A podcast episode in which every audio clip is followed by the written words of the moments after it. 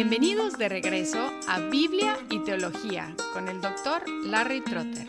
Esperemos disfruten el siguiente episodio.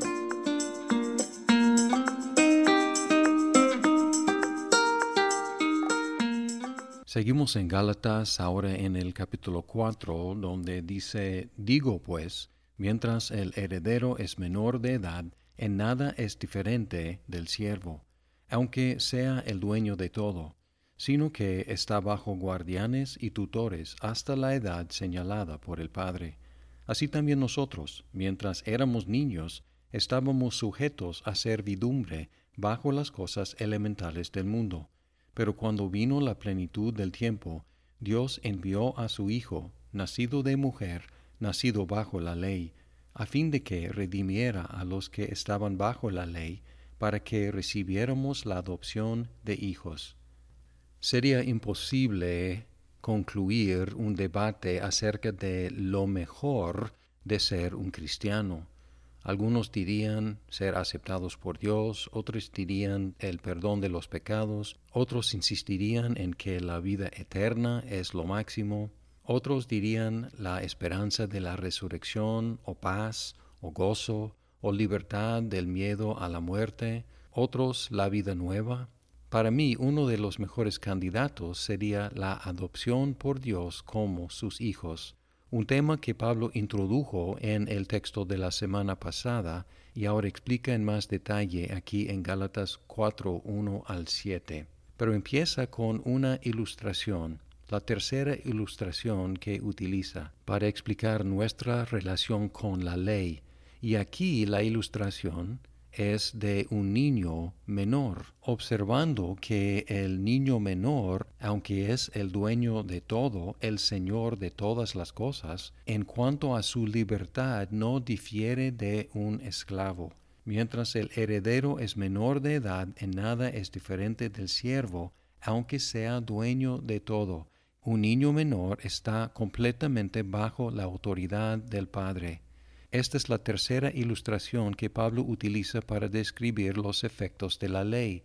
Primero presentó la ley como carcelero, luego como tutor y ahora como guardián o fideicomisario. Como carcelero la ley nos tenía encarcelados hasta que Cristo nos liberó. Capítulo 3, versículos 22 y 23. Como tutor, la ley nos disciplinaba para conducirnos hacia la fe en Cristo. Capítulo 3, 24 y 25. Y aquí la ley es como guardián o fideicomisario, supervisando la propiedad del hijo menor hasta que ese hijo menor llegue a la edad señalada por su padre. Versículo 2, sino que está bajo guardianes y tutores hasta la edad señalada por el Padre. Y en versículo 3 habla de nosotros. Probablemente el nosotros se refiere a los judíos antes de la venida de Cristo, que eran hijos de Dios, pero no gozaban todavía de toda la plenitud de los beneficios de su estatus como hijos, porque no había llegado el momento señalado por el Padre. Lo que enfatiza el versículo 3 es que está sujeto a servidumbre, como los judíos en el Antiguo Testamento. Así también nosotros, mientras éramos niños, estábamos sujetos a servidumbre bajo las cosas elementales del mundo. Lo muy sorprendente del versículo 3 es que Pablo describió la ley de Dios como las cosas elementales del mundo. Más adelante vamos a ver qué tenía en común la santa ley de Dios con los elementos del mundo.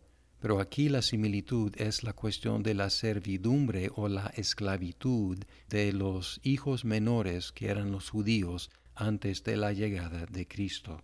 Pero luego marca en el versículo 4 lo que cambió regresando a la idea de que el Padre señaló o fijó el día que el Hijo llegara a la mayoría de edad, él describió la llegada de Cristo como la plenitud del tiempo. Algunos han encontrado aspectos de la época de Jesús que la hizo propicia para su venida, como la excelencia de los caminos romanos y el sistema postal, como el idioma que tenían en común, el griego, y la dispersión de los judíos en mucho del imperio romano. Pero aquí el aspecto que hizo el tiempo apropiado fue el decreto del Padre, la declaración de que ese fue el momento, ese fue la plenitud del tiempo. Y en ese momento propicio, Dios envió a su Hijo. Esta declaración presupone la preexistencia del Hijo Divino, que no lo creó en ese momento, sino lo envió porque ya existía desde siempre. Sin embargo, a pesar de haber existido desde siempre, Él nació como cualquier otro ser humano de una mujer y además nacido bajo la ley, sujeto a la ley y también sujeto al castigo de la ley si Él la desobedeciera. El propósito de Dios en enviar su Hijo bajo la ley, nacido de mujer, fue redimir los que estaban bajo la ley.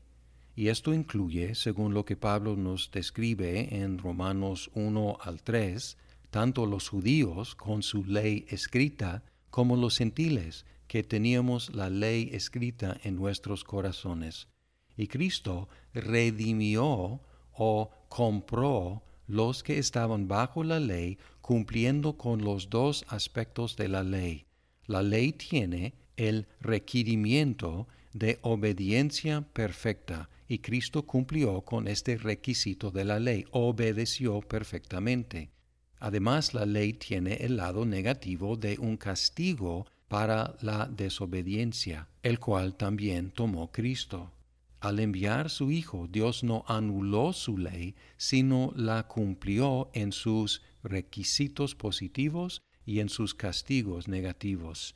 Su propósito en redimirnos fue hacernos sus propios hijos, a fin de que redimiera a los que estaban bajo la ley para que recibiéramos la adopción de hijos, la cual vamos a explorar más ampliamente en el siguiente episodio.